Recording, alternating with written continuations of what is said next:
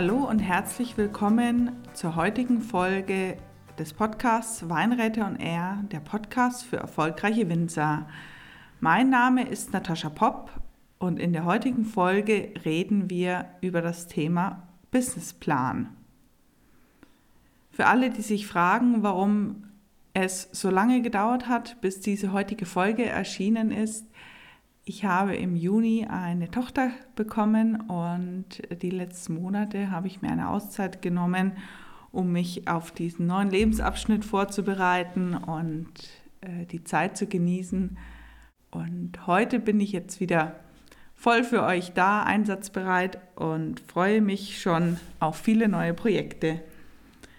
Eins dieser Projekte ist das große Thema Businessplan für euch herunterzubrechen und wir werden in der heutigen Sendung nicht alles abdecken können, weil dafür ist das Thema viel zu groß. Aber ich möchte euch einen Überblick geben, was alles in den Businessplan reinkommt, was für Gedanken von eurer Seite aus notwendig sind und auch einige Empfehlungen, wo ihr weitere Informationen findet. Viel Spaß mit dieser Folge!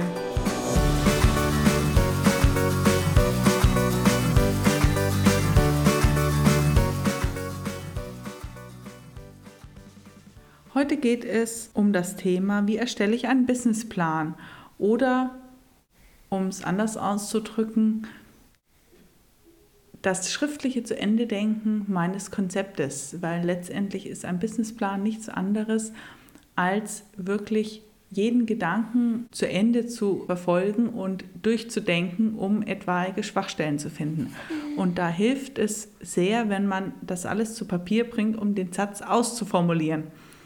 Denn manchmal ähm, spielt einem das äh, eigene Gehirn Trickse, sodass man vielleicht den Gedanken gar nicht so logisch zu Ende führt, wie man ihn eigentlich denkt und erst bei der Umsetzung feststellt, dass man vielleicht das ein oder andere vergessen hat. Die meisten von uns kommen dann in Berührung mit dem, äh, dem Thema Businessplan, wenn es um eine Bankfinanzierung geht. Aber auch ganz ohne den Druck von einer Bank ist es sinnvoll, sich vor dem Vorhaben, bevor man das Vorhaben umsetzt, äh, sich damit Gedanken zu machen, wie man das genau machen will, was man genau vorhat, ein klares Ziel vor Augen haben, eine klare formulierte Strategie und nicht so einfach vor sich hin zu wursteln auf gut Deutsch, sondern wirklich mit Plan und Verstand und einem ähm, klaren Konzept an die Sache ranzugehen. Was verlangt die Bank letztendlich? Sie möchte von euch, dass ihr eure Idee schriftlich niederschreibt, was ihr vorhabt und warum es aufgehen wird, euer Plan, warum ihr die Richtigen seid und wie ihr innerhalb von einem festgesetzten Zeitraum das geliehene Geld wieder erwirtschaftet und so den Kapitaldienst decken könnt. Weiter müsst ihr natürlich ausführen, was dafür äh, nötig ist für dieses Vorhaben und welche Einnahmen ihr erwartet, beziehungsweise auch welche Kosten damit verbunden sein werden. Manche von euch denken, Hilfe, wie soll ich das denn alles so kurz und knapp und prägnant äh, auf den Punkt bringen? Aber keine Sorge, ich äh, gehe jetzt im Laufe des Podcasts mit euch die einzelnen Schritte durch und ihr werdet sehen, das ist alles gar kein so großes Hexenwerk, wie ihr vielleicht denkt.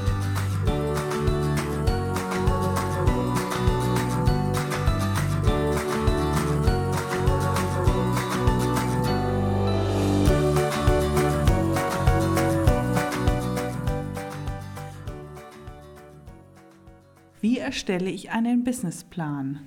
Oder auch das schriftliche zu Ende denken meines Konzeptes. Spätestens, wenn wir bei der Bank für unser neues Vorhaben einen Kredit beantragen, dann kommt das Thema Businessplan auf. Die Bank verlangt von uns, dass wir unsere Ideen schriftlich niederschreiben.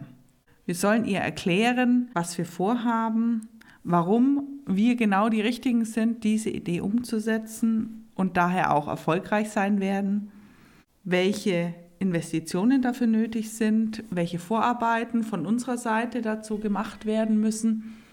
wie wir vorgehen werden, welche Kunden wir äh, ansprechen wollen, welche Produkte wir verkaufen wollen, wie wir produzieren wollen und wie natürlich das alles dann letztendlich sich in Zahlen ausdrückt und wir das Geld, was wir uns von der Bank leihen, auch ganz schnell wieder zurückzahlen können. Da mag mancher von euch jetzt denken, Hilfe, wie soll ich das hinbekommen, all diese Gedanken zu Papier zu bekommen? Doch keine Sorge, ganz so kompliziert ist das gar nicht. Und es ist auch kein Buch mit sieben Siegeln, äh, sondern baut alles logisch aufeinander auf und ihr werdet sehen, die meisten Gedanken habt ihr euch sowieso schon gemacht und jetzt geht es nur noch darum, das in Worte zu fassen, schön zu strukturieren und zu Ende zu denken. Denn darum geht es auch in einem Businessplan. Und ganz wichtig ist auch dieser Businessplan mag zwar von der Bank initiiert worden sein, dass ihr ihn schreibt, aber letztendlich dient der Businessplan euch. Er dient euch, dass ihr sicher sein könnt, dass die Idee, die ihr habt, auch wirklich Sinn macht, wirklich wirtschaftlich erfolgreich sein kann, ihr an alles gedacht habt, was es zu berücksichtigen gilt und bereit seid, euch in das große Wagnis der Selbstständigkeit zu begeben, um da natürlich auch möglichst erfolgreich zu sein. Also nutzt die Chance, die der Businessplan euch bietet, um euch für das neue Vorhaben gut vorzubereiten. Während ihr den Businessplan schreibt, geht ihr eure Idee Schritt für Schritt durch und bereitet so vor, was ihr wirklich im, als nächstes tun müsst, woran ihr denken müsst. Habt dann wahrscheinlich auch eine To-Do-Liste, was ihr noch alles recherchieren müsst, welche rechtlichen Vorgaben es noch zu klären gilt und so weiter und so fort. Denn darum geht es eigentlich in einem Businessplan. Und das ist eigentlich gar nicht so kompliziert, sondern absolut notwendig und essentiell, bevor man loslegt. Und immer daran denken, du schreibst ihn für dich. Die wesentlichen Elemente eines Businessplans lassen sich in fünf Fragen zusammenfassen. Was, wer, warum, wie und wann. Gehen wir die fünf Fragen kurz durch. Was ist natürlich klar. Das ist die Zusammenfassung eurer Idee, eures Ziels, das ihr verfolgt, die Vision, die ihr habt, das, was ihr umsetzen wollt sei es eine neue Weinlinie zu kreieren oder zu expandieren, äh, eine neue Kältehalle zu bauen oder euch einen Verkaufswagen anzuschaffen, um auf Märkte unterwegs zu sein. Was ist die Idee dahinter? Und damit beginnt ein jeder Businessplan zu erklären, was die Idee beinhaltet. Hier solltet ihr nicht in epischer Länge anfangen zu erklären, äh, was es ähm, damit auf sich hat, sondern wichtig ist hier das Konzept prägnant, aber doch ausführlich genug, dass es für jeden verständlich ist, auf den Punkt zu bringen. Eine gute Hilfe bei der Formulierung ist die Vorstellung, ihr müsstet es eurer Oma erklären, die von, dem, von der Materie gar keine Ahnung hat und daher wirklich bei Null abgeholt werden muss, aber mit dem Ziel, dass sie die Idee versteht und für gut befindet. Und auch für euch ist es wichtig, euer Ziel mal auszuformulieren, euch wirklich vor Augen zu führen, was will ich eigentlich erreichen. Denn meistens ist es ja mit Ziel, mit dem Ziel, eine neue Kältehalle zu bauen, gar nicht ganz getan, sondern eigentlich plant ihr ja was viel Größeres, wofür ihr die Kältehalle braucht, nämlich euer Weingut in die Zukunft zu führen, äh, neu zu positionieren, weiterzuentwickeln, vielleicht neue Produkte damit äh, aufzugreifen und so weiter und so fort. Und für euch hilft es immer zu wissen, wohin ihr lauft. Ihr müsst euch das vorstellen, es ist wie eine Reise und je genauer ihr wisst, wo ihr ankommt, desto genauer könnt ihr auch in eurem Navi eingeben, wohin ihr reist. Denn wenn ihr nur sagt, gen Süden, reicht euch ein Kompass. Wenn ihr aber genau wisst, ihr wollt nach Italien ans Meer, in die eine bestimmte Ortschaft, dann ist das was sehr, sehr, sehr genaues.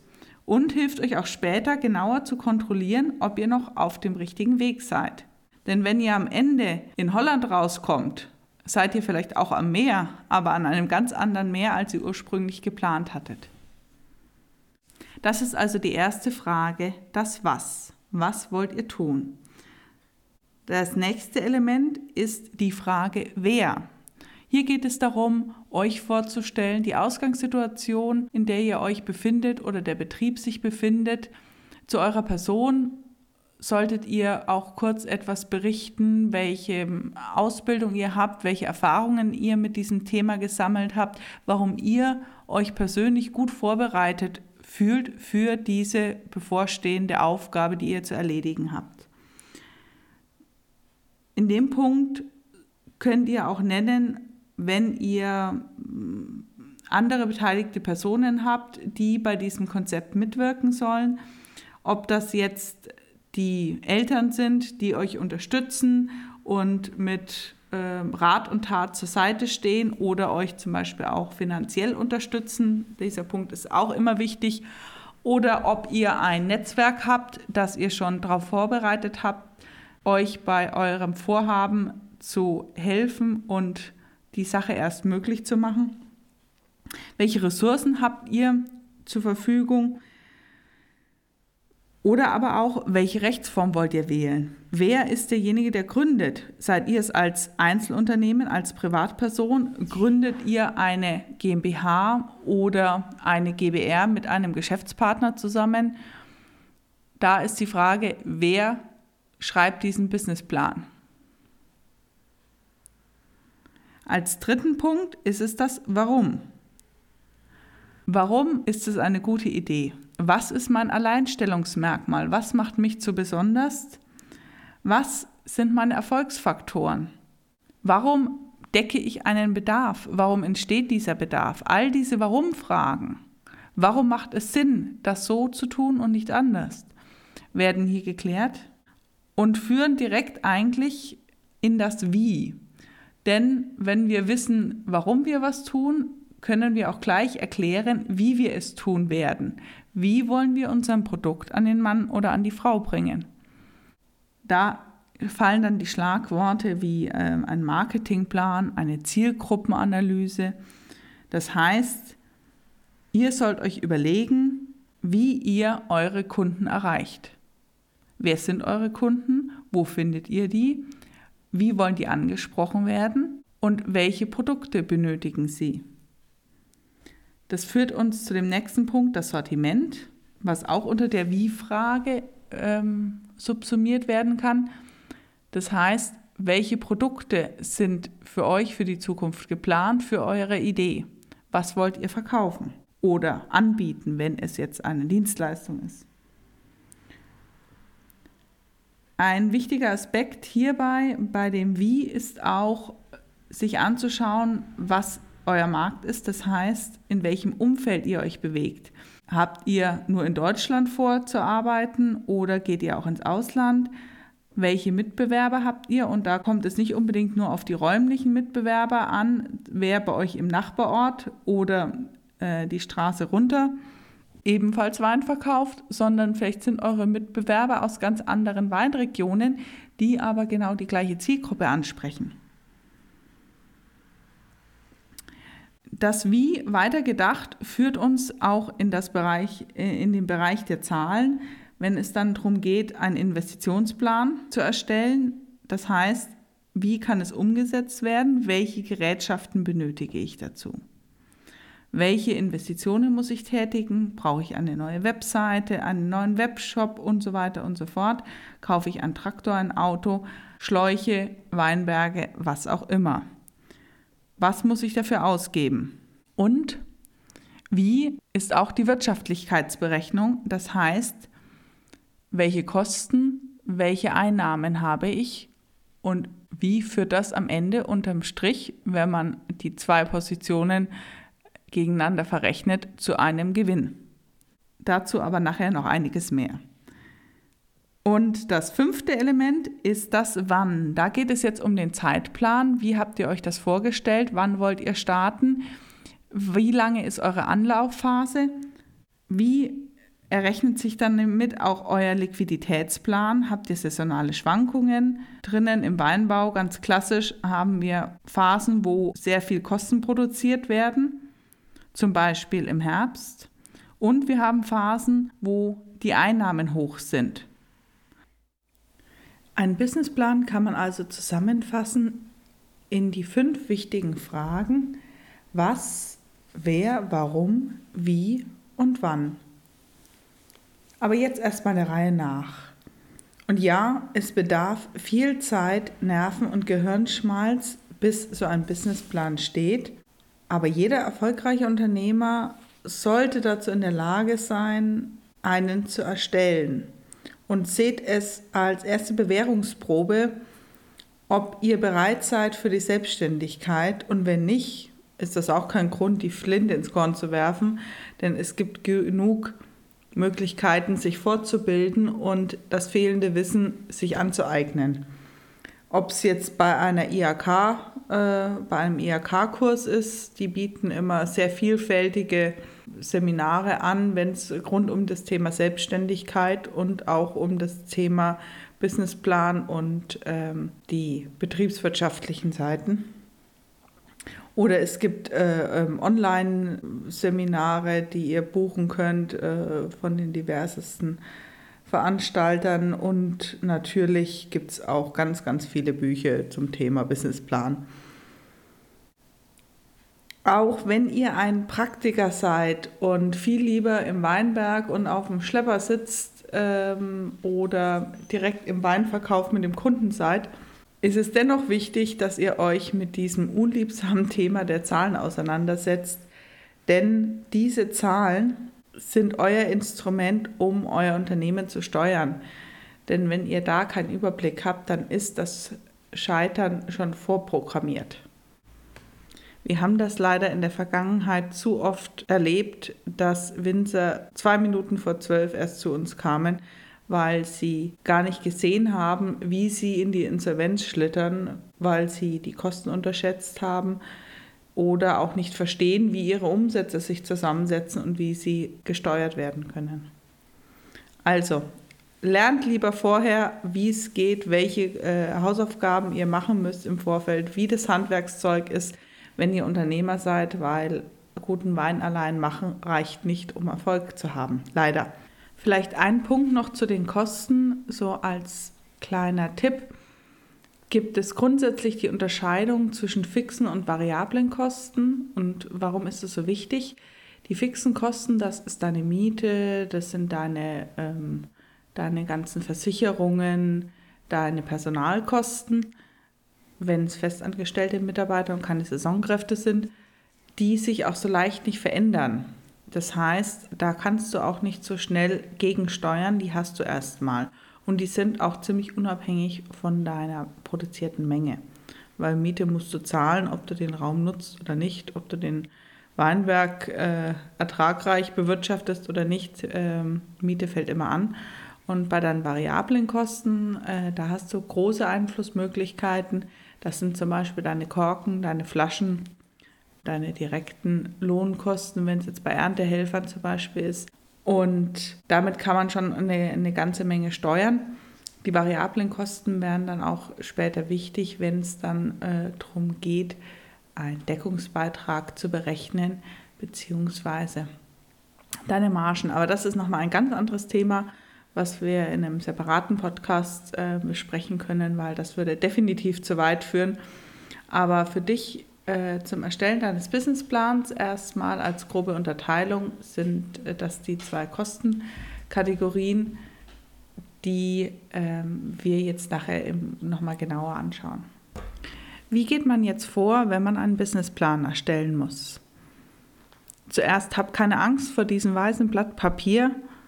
Es wird sich ganz schnell füllen. Du kannst, wenn es dir leichter fällt, zum Beispiel auch mit Stichpunkten anfangen und diese Stichpunkte dann später ausformulieren, sodass du dich äh, Thema für Thema äh, entlanghangelst. Ähm, bei anderen hilft es, äh, mit Überschriften anzufangen, äh, welche Themen sie behandeln werden.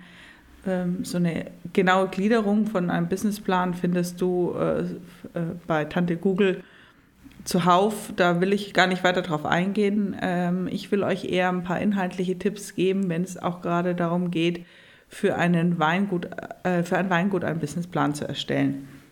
Also als erstes ähm, geht es eben um deine Geschichte von deinem Konzept, weil äh, das ist sozusagen das, was, was den ganzen Businessplan trägt, ist die Idee, die dahinter steckt. Was willst du tun? Ähm, was, was ist deine Story?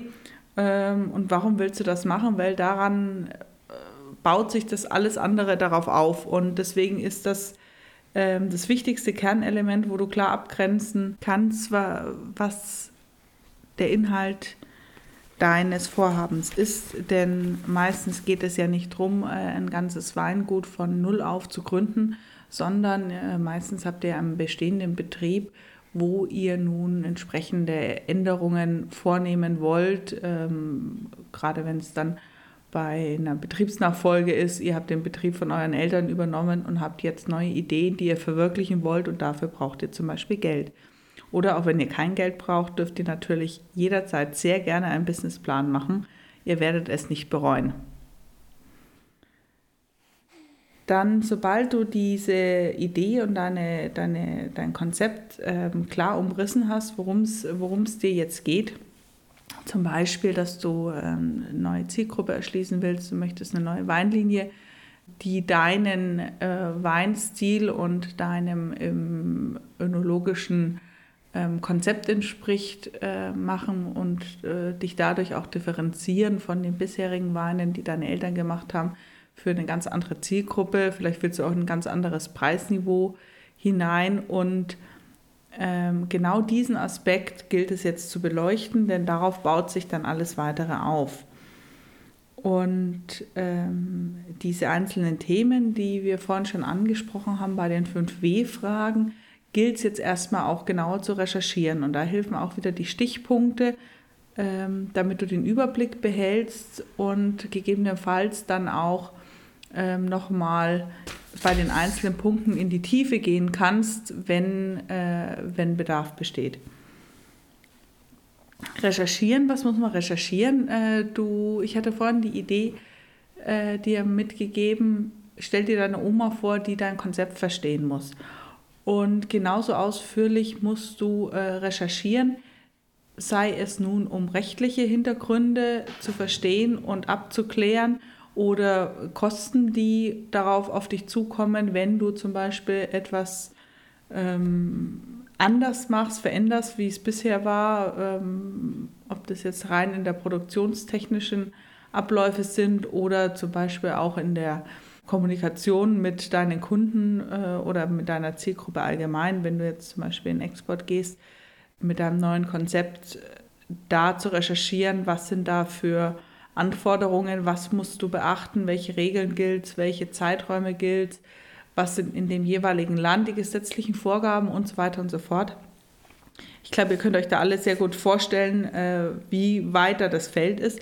Und dann aber auch ähm, gilt es zu recherchieren, wie tickt deine Zielgruppe. Zu, erstmal zu definieren, wer ist meine Zielgruppe, wie schaut die aus und dann wie, in welchen Kanälen bewegt die sich, welche Sprache spricht sie, was ist ihnen wichtig, ähm, wo geben sie Geld äh, dafür aus, äh, wo, wie gestalten sie ihr Leben, weil letztendlich äh, erzähle ich euch da auch nichts Neues. Wir haben ein Luxusgut. Äh, Wein gehört nicht zu den Grundnahrungsmitteln. Das heißt, äh, das Bedürfnis, das Wein stillt, ist kein Grundbedürfnis, sondern das ist ein Mittel zum Zweck, um ein gutes Gefühl zu haben, wenn man es äh, so zusammenfassen will. Und mit der mit Abstand häufigste Grund, warum Wein konsumiert wird, ist äh, zum Feierabend, einfach um sich abends zu entspannen. Und da kauft man natürlich das gute Gefühl mit. Nie vergessen, wenn ihr Wein verkaufen wollt, ihr verkauft ein gutes Gefühl letzten Endes und den Genuss, der diesen, dieses gute Gefühl auslöst. Oder eben auch eure Story, die schon vor dem ersten Schluck ein gutes Gefühl gibt. Aber dazu hatte ich letztens äh, ja schon mal einen anderen Podcast gemacht über das richtige Storytelling. Schaut mal rein. wenn wir schon beim Thema Recherche sind, was ihr natürlich bei der Recherche nicht vergessen solltet, ist euch den Markt anzuschauen, beziehungsweise auch eure Mitbewerber. Denn nur wenn ihr wisst, wo die anderen stehen, könnt ihr euch überlegen, wo ihr euch positionieren wollt, damit ihr nicht in zu enger Konkurrenz mit euren Mitbewerbern steht. Denn es geht ja darum, seine eigene Identität zu finden und sein Alleinstellungsmerkmal und nicht jemand anders zu kopieren, weil den anderen gibt es schon.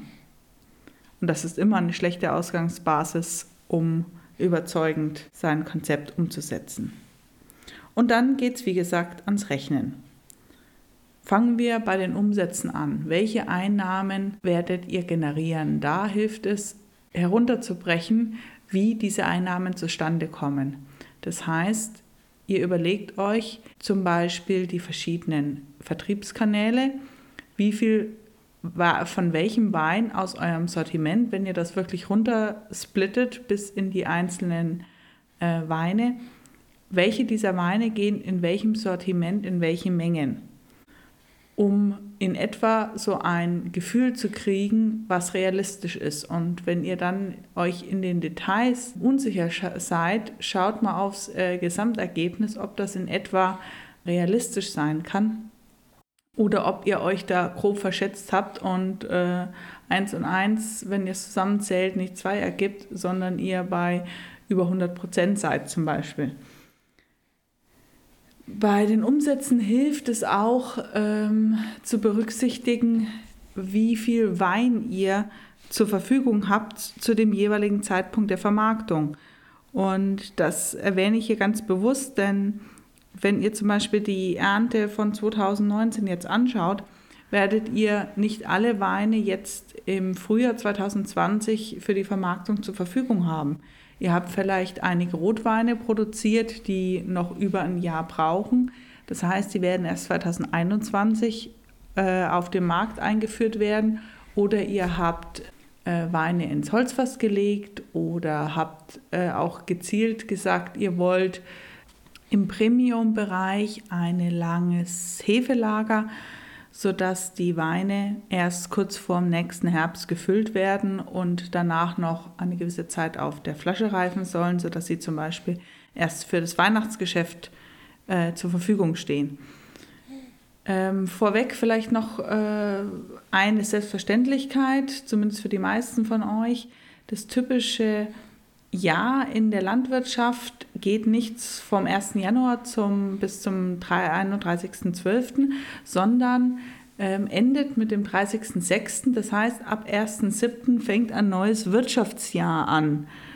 Das soll in etwa die Produktions- und Vermarktungszeit eines Jahrgangs zusammenfassen, sodass die Kosten und die Umsätze die damit verbunden sind, äh, zusammen in einem Wirtschaftsjahr entstehen. Klappt natürlich nicht immer, wie ich gerade gesagt habe, aber so im Wesentlichen ähm, habt ihr einen Großteil eurer Ernte ja in, in, in dem darauf folgenden Frühjahr äh, in der Vermarktung.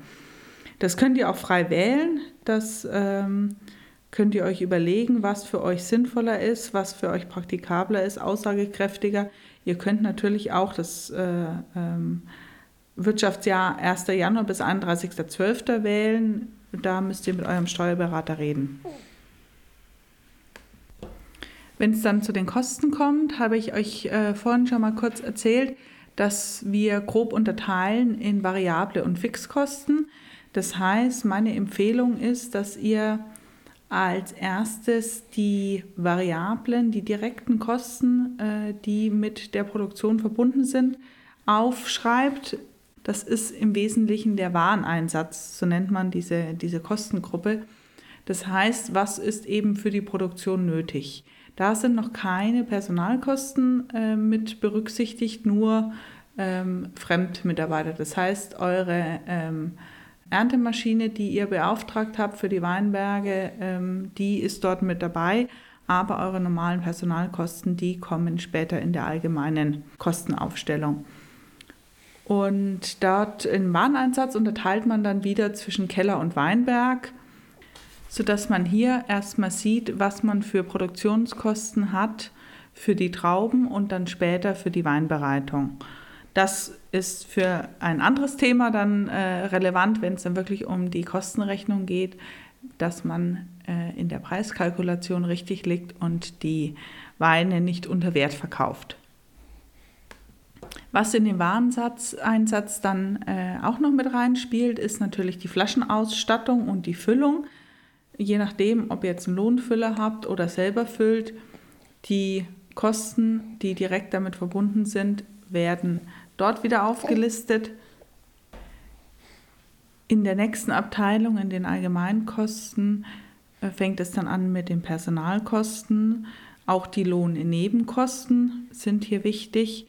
Da muss man mindestens 30 Prozent auf das Bruttogehalt draufrechnen, was an Arbeitgeberanteil noch oben drauf kommt, was ihr tragen müsst. Das heißt, jeder Mitarbeiter ist eigentlich äh, 30 Prozent teurer als das, was er verdient. Dann kommen da noch weitere Positionen hinzu wie Kfz-Kosten, Marketingaufwand, eure ganzen Verwaltungskosten, ob das der Steuerberater ist, ähm, verschiedene Abos, Versicherungen, Strom, Energie kommt, ist natürlich ein Punkt. Dann habt ihr Abschreibungen dazu. Das ist natürlich ein ganz großes Thema, was wir hier natürlich auch nicht in, in Fülle besprechen können, aber vielleicht als ähm, groben Richtwert.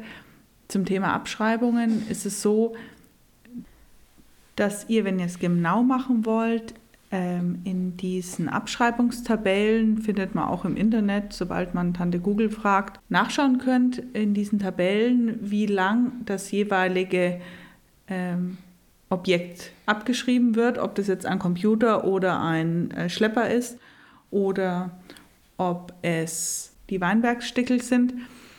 Ihr könnt natürlich auch einen viel groberen Ansatz nehmen, damit ihr einfach nur eine, ein Gefühl auch mal dafür bekommt, ähm, dass ihr eure Investitionssumme durch acht teilt. Das heißt, in acht Jahren ist eure Investition abgeschrieben.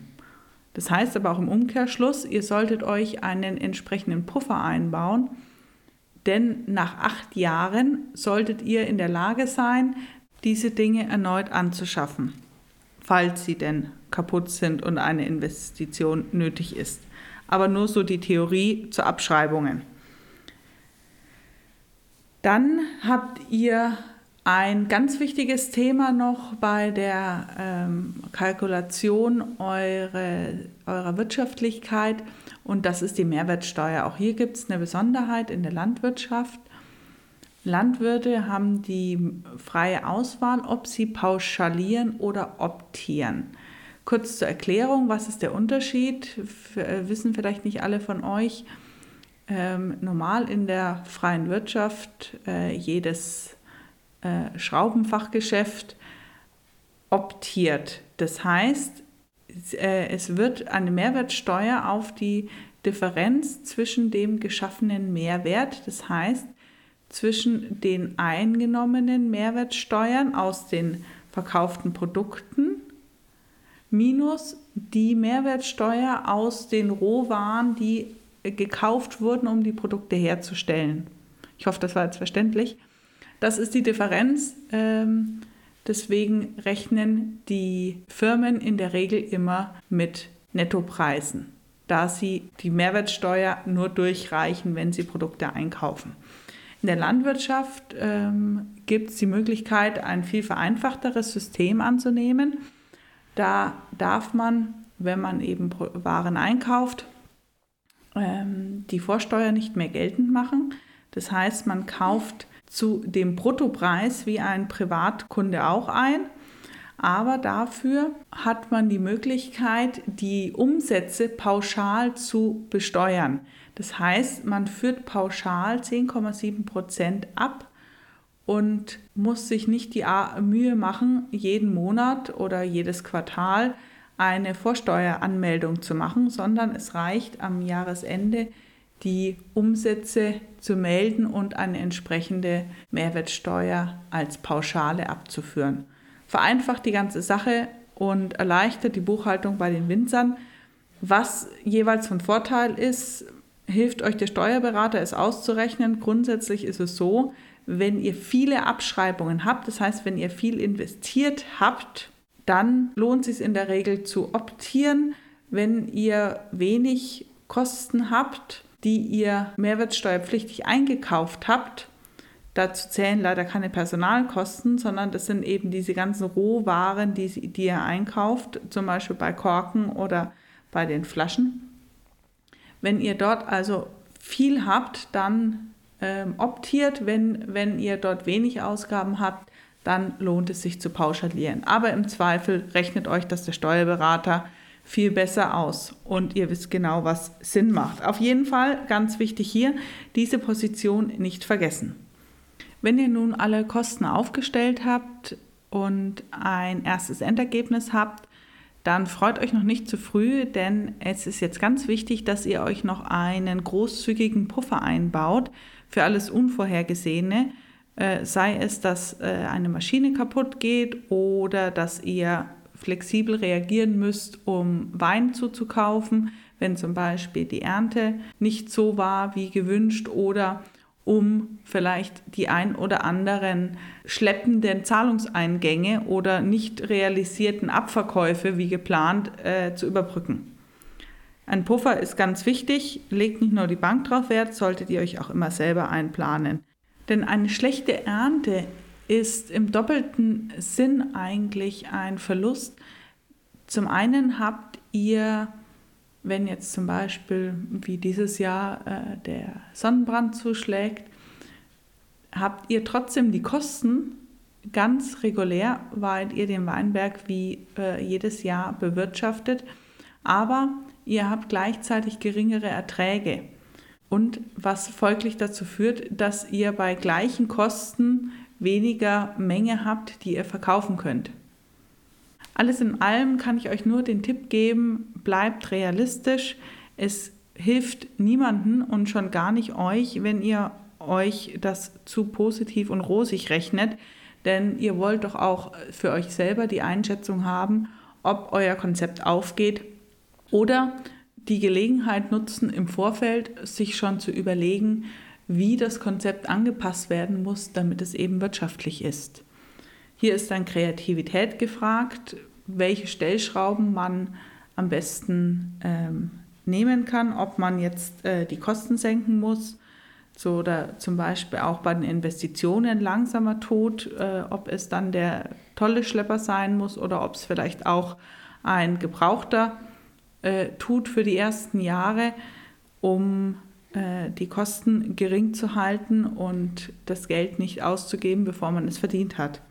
Oder ob man zum Beispiel an den Produkten, am Sortiment etwas ändert, welche hinzunimmt, die Preiskalkulation nochmal überdenkt oder zum Beispiel auch sich überlegt, wie man schneller an die Umsätze kommt. Das heißt, vielleicht nochmal eine andere Zielgruppe anzusprechen, seine Zielgruppe zu erweitern oder Unterstützung hinzuzunehmen, wie man schneller die Umsätze steigern kann. Das heißt dann ein Netzwerk zu aktivieren, ähm, mit Händlern zusammenzuarbeiten, ähm, mit Multiplikatoren, was auch immer.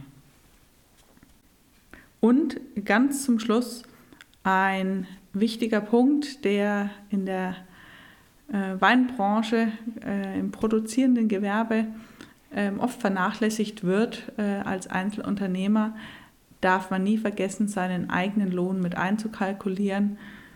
Natürlich steht man bei sich selber nicht auf dem Lohnzettel, aber Ziel sollte es von einem jeden Unternehmer sein, dass er davon leben kann und dass sein eigener Lohn der hoffentlich über dem Mindestlohn liegt, wenn er seine Stunden ausrechnet, mitgedeckt ist. Wenn ihr dann alles soweit zusammengestellt habt, ist es äh, absolut empfehlenswert, das Ganze etwas reifen zu lassen, wie den guten Wein im Keller. Lasst ihr auch euren Businessplan etwas reifen, lasst ihn ein paar Tage liegen, schaut ihn an danach und ihr werdet sehen, dass sich eure Gedanken bis dahin sortiert haben, ihr vielleicht nochmal das ein oder andere klarer seht, nochmal etwas umstrukturiert, äh, verbessert, anpasst oder sogar nochmal neue Ideen hattet, die noch hinzukommen oder auch etwas gefunden habt, was ihr zum Beispiel vergessen habt mit zu berücksichtigen. So, das war es soweit schon mal von mir zu dem Thema Businessplan. Kurz nochmal zusammengefasst, die allerwichtigsten Elemente sind die fünf W-Fragen.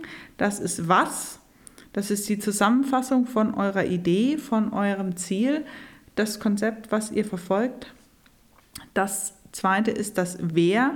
Das sind die Hintergründe zu dem Vorhaben, zu den beteiligten Personen zu eurer Person, zu euren Erfahrungen, eurem Ausbildungsstand, äh, welche Unterstützung ihr habt, welche Ressourcen ihr habt, die ihr nutzen könnt, welches Netzwerk oder auch welche Rechtsform ihr benutzt. Der dritte Punkt ist das Warum. Das ist das Alleinstellungsmerkmal. Warum wird euer Wein gekauft? Warum werdet ihr erfolgreich sein? Was sind eure Erfolgsfaktoren? Warum seht ihr den Bedarf, dass euer Wein noch auf dem Markt gebraucht wird? Die vierte Frage ist die Wie. Das ist jetzt der, der größte Punkt, weil hier geht es um die Umsetzung. Wie wollt ihr das umsetzen? Wie wollt ihr verkaufen? Da geht es um den Marketingplan, um die Zielgruppen, um, den, um das Sortiment, den Investitionsplan und die Wirtschaftlichkeitsberechnung. Dann äh, der fünfte Punkt ist das Wann. Da ist neben dem Zeitplan auch eine Liquiditätsplanung gefragt. Hier kann ich euch den Tipp geben, dass ihr euch die vergangenen äh, Bilanzen äh, des Weinguts raussucht, beziehungsweise auch die monatlichen BWAs vom Steuerberater geben lasst, wo Monat für Monat aufgeschlüsselt ist, was an Kosten entstanden ist und was für Umsätze. Auf der anderen Seite könnt ihr euch das auch mit eurem eigenen Hintergrundwissen äh, leicht herleiten. Ihr wisst in etwa, wann welche Kosten entstehen, wann gefüllt wird wann die Hauptarbeiten in dem Weinberg ist, wann die ganzen ähm, Messen und Veranstaltungen sind, wann verkaufsstarke Monate sind. Dass das Weihnachtsgeschäft stärker ist als der Januar, Februar, brauche ich natürlich keinem zu sagen, könnt ihr euch selber denken. Aber dass ihr so in etwa eure avisierten Umsätze auf die Monate aufteilt. Da geht es vor allem darum zu schauen, dass ihr genug Liquidität habt. Liquidität bedeutet, dass ihr zahlungsfähig seid, weil ihr habt äh, vielleicht am Jahresende ein positives Ergebnis, aber es kann natürlich sein, dass zwischendrin, gerade wenn hohe Ausgaben kommen im, im Frühjahr, Frühsommer, bis dann die Umsätze kommen, bis der Wein verkauft wird, der vorproduziert wurde, ja ein halbes Jahr lang, kann es natürlich sein, dass das Konto ins Minus rutscht und das muss berücksichtigt sein, beziehungsweise muss eben mitfinanziert werden von der Bank, dass ihr nicht in Zahlungsnöte kommt. Zum Thema Bank habe ich ähm, noch zwei, drei Tipps für euch. Ähm, wichtig ist natürlich immer, dass ihr euch auf so einen Termin gut vorbereitet und pünktlich seid, wenn ihr um 15 Uhr ausmacht, dass ihr auch um 15 Uhr da seid dass eure Unterlagen vollständig vorliegen. Das heißt, äh, die Bank gibt euch eine äh, Liste, was alles an Unterlagen vonnöten ist, um eine Kreditentscheidung zu treffen. Da hat der jeweilige Bankberater auch keinen Spielraum, weil das sind einfach die offiziellen Vorgaben, die auch bankintern wieder geprüft werden, damit es hier keine Vetterleswirtschaft gibt. Und dann, äh, wenn es dann um so ein Bankgespräch geht, äh, könnt ihr euch die Sendung Höhle der Löwen gut vorstellen, wo die Kandidaten ihr Konzept in wenigen Worten innerhalb von ein paar Minuten auf den Punkt bringen sollen, die wichtigsten Kennzahlen im Kopf haben sollen und argumentieren, warum sie denken, dass sie Erfolg haben. Weil der Bank geht es letztendlich darum, ihr Risiko einzuschätzen, dass ihr erfolgreich sein werdet.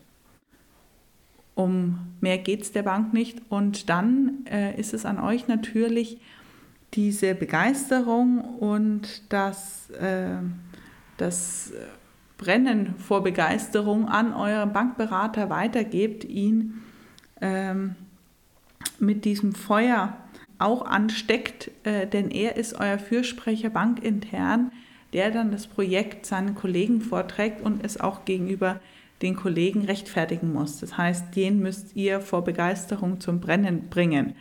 Das könnt ihr natürlich gut üben, wie früher in der Schule vor Referaten. ähm, stellt euch vor den Spiegel, redet ein bisschen und probiert eben diesen Enthusiasmus und die Freude und äh, Sicherheit, dass das Projekt ein Erfolg wird, auch zu transportieren. Und dann denke ich, wenn ihr euch wirklich so viel Mühe gegeben habt und euren Businessplan von Grund auf selbst durchdacht habt, dann fällt es euch auch leicht, äh, das zu transportieren, weil dann steht ihr auch 100% hinter dem Projekt und hinter der Umsetzbarkeit. Das mal von meiner Seite. Es ist mal wieder eine sehr lange Folge geworden. Ich hoffe, ich habe euch hier nicht mit Informationen zu bombardiert. In den Show Notes äh, werde ich euch noch ein, zwei Links vernetzen, wo ihr tolle Hintergrundinformationen zum Businessplan erstellen findet oder auch äh, einige Rechentabellen, das es euch erleichtert, ähm, das zu kalkulieren. Ansonsten wünsche ich euch viel Spaß und toi toi toi bei der Umsetzung eurer Pläne und Träume. Schön, dass ihr wieder eingeschaltet habt. Mein Name ist Natascha Popp und das war ein neuer Podcast von Weinräte und Air, der Podcast für erfolgreiche Winzer. Viel Erfolg!